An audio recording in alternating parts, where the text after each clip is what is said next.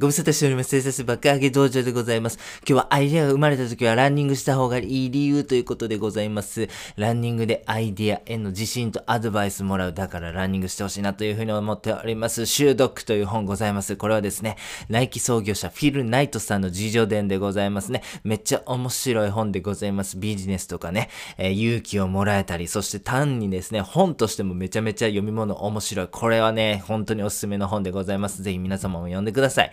ここの修読に書かれてたんですけどね、若きフィのヒルの、えー 若き日のフィルの話ですね。これありました。彼がですね、地元ランニングしてたんですね。はい、えー、そのね、胸の中には、後のナイキの成功につながるアイディアを持ってたんです。しかしそれを馬鹿げている、お金もかかる、人にね、言ったら何言ってんのお前、みたいな、白い目される、そんなアイディアでございます。そして朝、ランニングしながらそのアイディアのことを考えてたんです。この時フィルは、ランナーズハイでございました。つまり超ポジティブな状態になってたというわけでございます。ということで、このアイデアはいけるんだ、絶対俺は達成するんだというね、この自信、これをランニングによって得た。そしてですね、天からアドバイスも降りてきたんですね。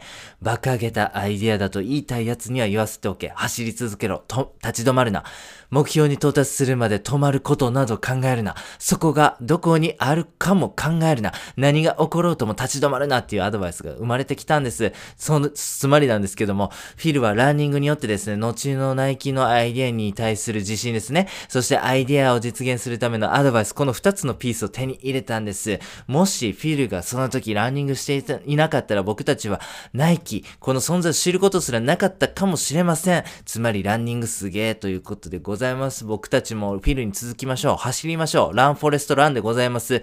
つまり、アイデアが生まれたらぜひランニングしてほしいんですね。それによって自信とアドバイスが自分の内側から生まれてくるんですから走らなきゃ損ということでございます。ということで実践ですね。ぜひ、アイデアが生まれた時はランニングする癖をつけてください。自信、アドバイス、これを体の内側からね、えーアドバイスもらっちゃいましょうということでございます。ポイントでございます。ぜひね、ただランニングするだけではなく、ランナーズハイを起こすやり、ような走り方、これをですね、ちょっと意識的にやっていきましょう。これランナーズハイハイなんでございますが、結構科学的なメスが入ってましてね、結構な確率でランナーズハイを再現すること可能になって。おりますランナーズハイにつきましては、別のコンテンツ作ってます。えー概要欄からチェックよろしくお願いいたします。簡単にまとめますとですね、早朝に冷たいシャワーを1分程度浴びて、その後まあまあしんどい速度でランニングする。こうするとですね、結構な確率でランナーズハイ起こりますんでね、ぜひ皆様も世界を変えるような馬鹿げたアイデアが生まれた時はですね、朝早起きして、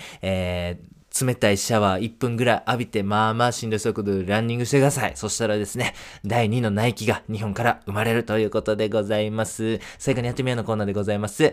はい、アイデアが生まれた時はランニングした方がいい理由ということでございます。あアイデアへの自信とアドバイスですね。これがランニングから培われます。ランニング本当侮れないなと思います。趣味としても一級品、健康も得られる仕事の成功だって得られるし幸福感だってゲットできるということでございます。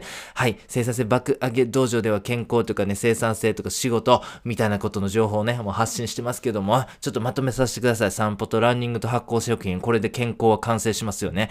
はい。散歩とランニングとアイディア出しテクニック。これで仕事は完成してしまいますよね。はい。散歩とランニングと瞑想。これで幸福感を達成できちゃいますよね。あれ？他に人生に必要な要因ってあるのかな？おめでとうございます。ないんです。実はもうね、散歩とランニングと発酵食品と瞑想とランニングだけでですね、人生ね、完成してしまうということが分かってしまいました。あとはですね、あるのみでございます。皆様素晴らしい人生を送ってください。本日は以上でございます。ありがとうございました。